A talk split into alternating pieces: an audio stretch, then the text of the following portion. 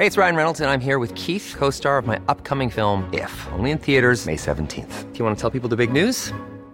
All right, I'll do. Sign up now and you'll get unlimited for $15 a month in six months of Paramount Plus Essential Plan on us. Mintmobile.com slash switch. Upfront payment of $45 equivalent to $15 per month. Unlimited over 40 gigabytes per month. Face lower speeds. Videos at 480p. Active Mint customers by 531.24 get six months of Paramount Plus Essential Plan. Auto renews after six months. Offer ends May 31st, 2024. Separate Paramount Plus registration required. Terms and conditions apply if rated PG. Entrevista. Bueno, pues le hemos comentado eh, pues ya durante toda esta semana el caso del pequeño Dylan, este pequeñito que fue eh, pues eh, secuestrado literalmente allá en Chiapas mientras, bueno, en un mercado mientras su mamá pues atendía su, puesto. Bueno, pues tengo en la línea telefónica, me da mucho gusto saludar a Juan Martín Pérez García, él es director ejecutivo de la Red por los Derechos de la Infancia en México. Muy buenas tardes, ¿cómo está? Muy buenas tardes, gracias por esta oportunidad. Gracias Juan. Oiga, cuénteme porque ustedes han sido eh, pues muy fuertes en una denuncia que realizan donde incluso pues acusan la fabricación de culpables en el caso del secuestro del niño Dylan allá en Chiapas. Efectivamente, como recordarás y el público también lo tendrá presente, eh, este tema logramos que se hiciera visible a partir de pues movilizaciones nacionales e internacionales, toda vez que después del 30 de junio, que es cuando desaparece Dylan, eh, pues eh, esto ocurre en una comunidad indígena, las autoridades en una clara, un claro acto de discriminación desestiman el caso y no buscan, no hacen prácticamente nada eh, hasta que se logra, digamos, empezar a presionar que cumplan con sus actividades. En esto, pues para tratar de ocultar estas fallas al inicio de la búsqueda de Dylan, se da un caso muy lamentable y es la criminalización de familias indígenas muy pobres que sobreviven en la venta de artesanías en San Cristóbal y el 15 de julio detienen al señor Adolfo Guzmán eh, de manera ilegal, eh, los, igual a su ex esposa, la señora Josefa, los mantienen incomunicados y desaparecidos por eh, pues más de 24 horas, crean falsamente testigos y el 17 hacen el operativo en su casa, en la casa del señor Adolfo, eh, donde detienen a dos de sus hijas y sus nueras, entre ellos 23 niños y niñas. El 22 de julio, el fiscal de Chiapas se presenta públicamente después de que logramos que el tema fuera motivo de la mañanera y que el propio presidente interviniera en el caso, y aún estando nosotros en presidencia, Juanita eh, con su abogado y, nosotros con las autoridades de la presidencia, en ese momento está el fiscal presentando públicamente esta red de trata eh, y desde el inicio cuestionamos eh, que tenía que, digamos, dejar en evidencia que existieran denuncias de desaparición o robo de esos 23 niños, que no existiera vínculo familiar y claramente evidencia de que eran víctimas de trabajo forzado, como lo anunció. Eh, claramente esto no estaba, digamos, como ni, ni evidenciado ni, ni fundado, y posteriormente eh, seguimos presionando, logramos eh, afortunadamente que apareciera eh, Dylan y fuera entregado a su familia el pasado 14 de agosto. sin embargo, en este proceso, el abuelo de estos 23 niños fue asesinado en la cárcel.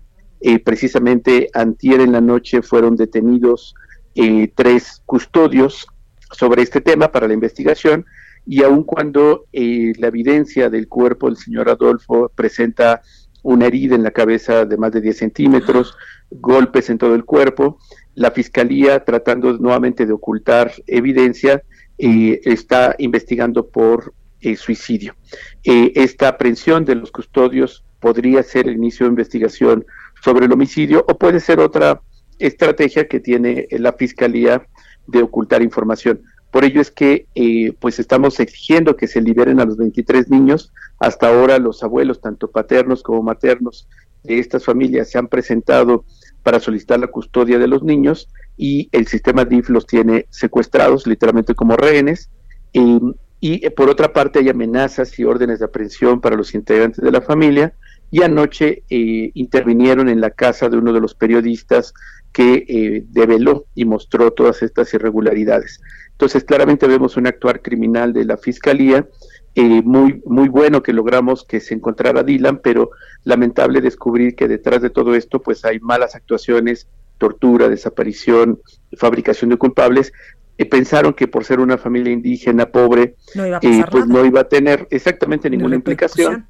Afortunadamente las organizaciones eh, de San Cristóbal, la propia comunidad este, de Chington en, en, Chiapas, pues han estado mostrando y exigiendo que esto no sea eh, pues un acto de injusticia.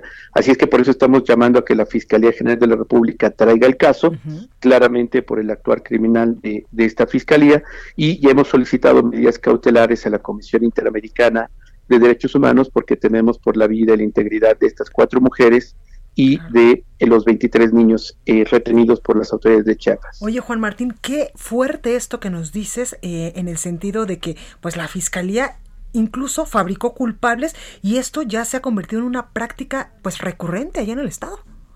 Efectivamente, digo, eh, podríamos decir que eso pasa en todo el país.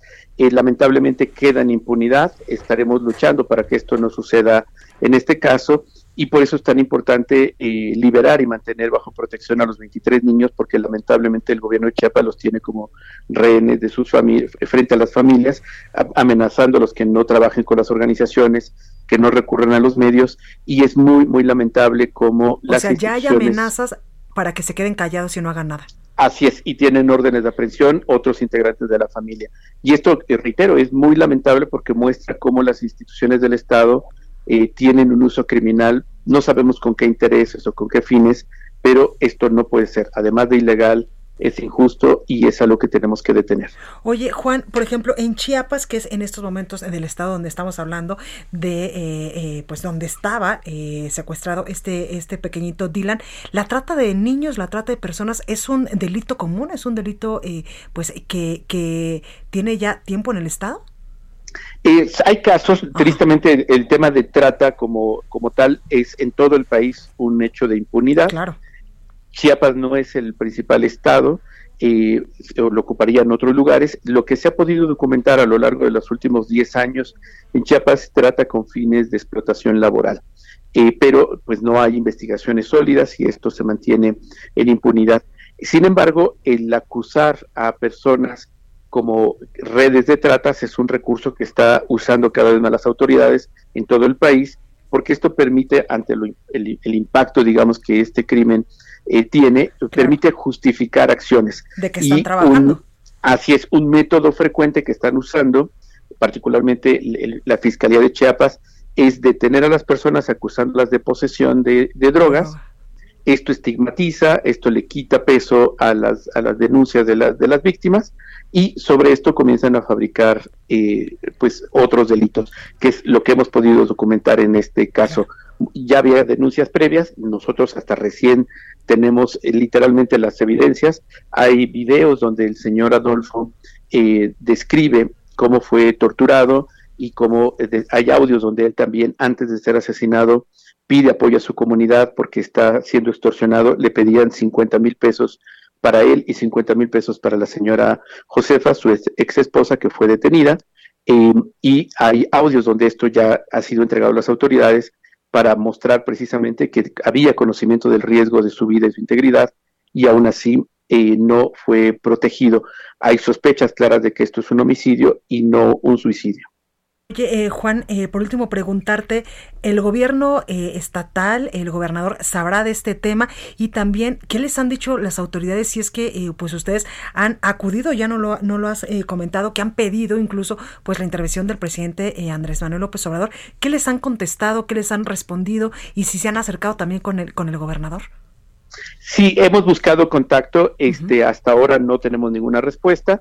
Eh, tenemos eh, vínculo permanente y estamos informando todo esto al subsecretario de Derechos Humanos Alejandro Encinas, con quien estamos eh, pues urgiendo a una reunión para que se pueda tener una respuesta del Estado en su conjunto. Hay que entender que el Estado mexicano no es solamente el gobierno de Chiapas.